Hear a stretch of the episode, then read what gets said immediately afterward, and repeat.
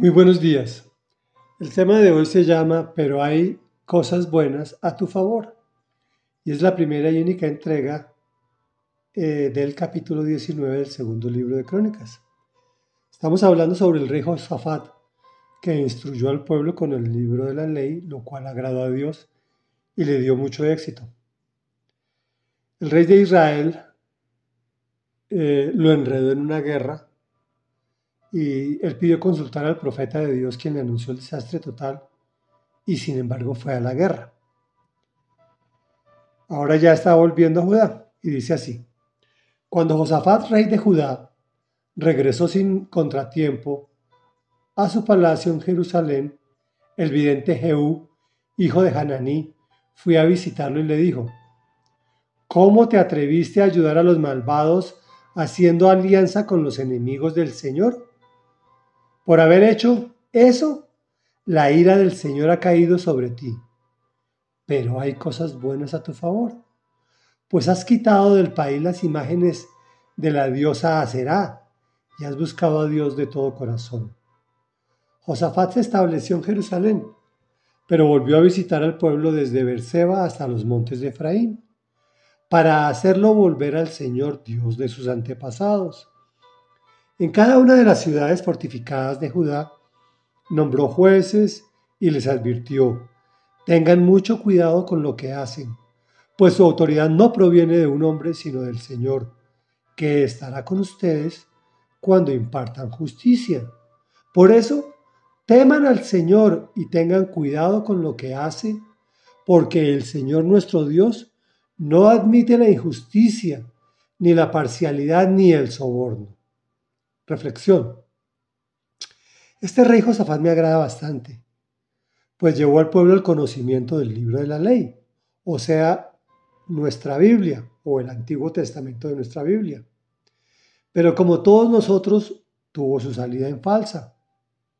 Permitió que el rey de Israel lo manipulara para que participara en una guerra donde el Señor no lo envió y donde no tenía arte ni parte y se asoció con el rey de Israel que aun cuando era Israel era un, era un pueblo igual de pagano que los demás vecinos. Al volver a Jerusalén, porque era el rey de Judá, recordemos, lo intercepta el vidente Jehú y le dice, ¿cómo te atreviste a hacer alianza con los enemigos del Señor? Y ya sabemos quiénes eran los enemigos del Señor, el dividido pueblo de Israel. Entonces, si nosotros hacemos alianza con los enemigos de Dios, la ira de Dios cae sobre nosotros. ¿Por qué? Porque terminamos haciendo las mismas barbaridades que ellos hacen. Y aclara que hay cosas buenas a su favor. La pregunta de hoy es, ¿hay cosas buenas a nuestro favor? Cuando servimos a Dios, Él está con nosotros, sabe de nosotros, nos conoce y nos cuenta los sucesos positivos que nosotros hayamos hecho a nuestro favor. Él sorpresa de nuestros actos de servicio contra nuestros errores y tenemos a nuestro favor que Jesús murió por nosotros y abrió la puerta ante ese Padre maravilloso, quien ya no es un juez, sino un papá al que podemos ir a pedirle perdón por nuestros pecados. Obvio, si lo recibimos en nuestro corazón. El rey Josafat entendió que de la misma forma que él había perdido el rumbo, el pueblo también por esa razón volvió a reforzar el conocimiento del libro de la ley, para hacerlos volver al Señor Dios. Por eso es tan importante que leamos diariamente su palabra, que oremos, que actuemos, pues estamos siendo bombardeados permanentemente con la mentira, la cual después de tanto oírla termina pareciendo verdad, lo cual nos puede llevar a la perdición. Ejercicio.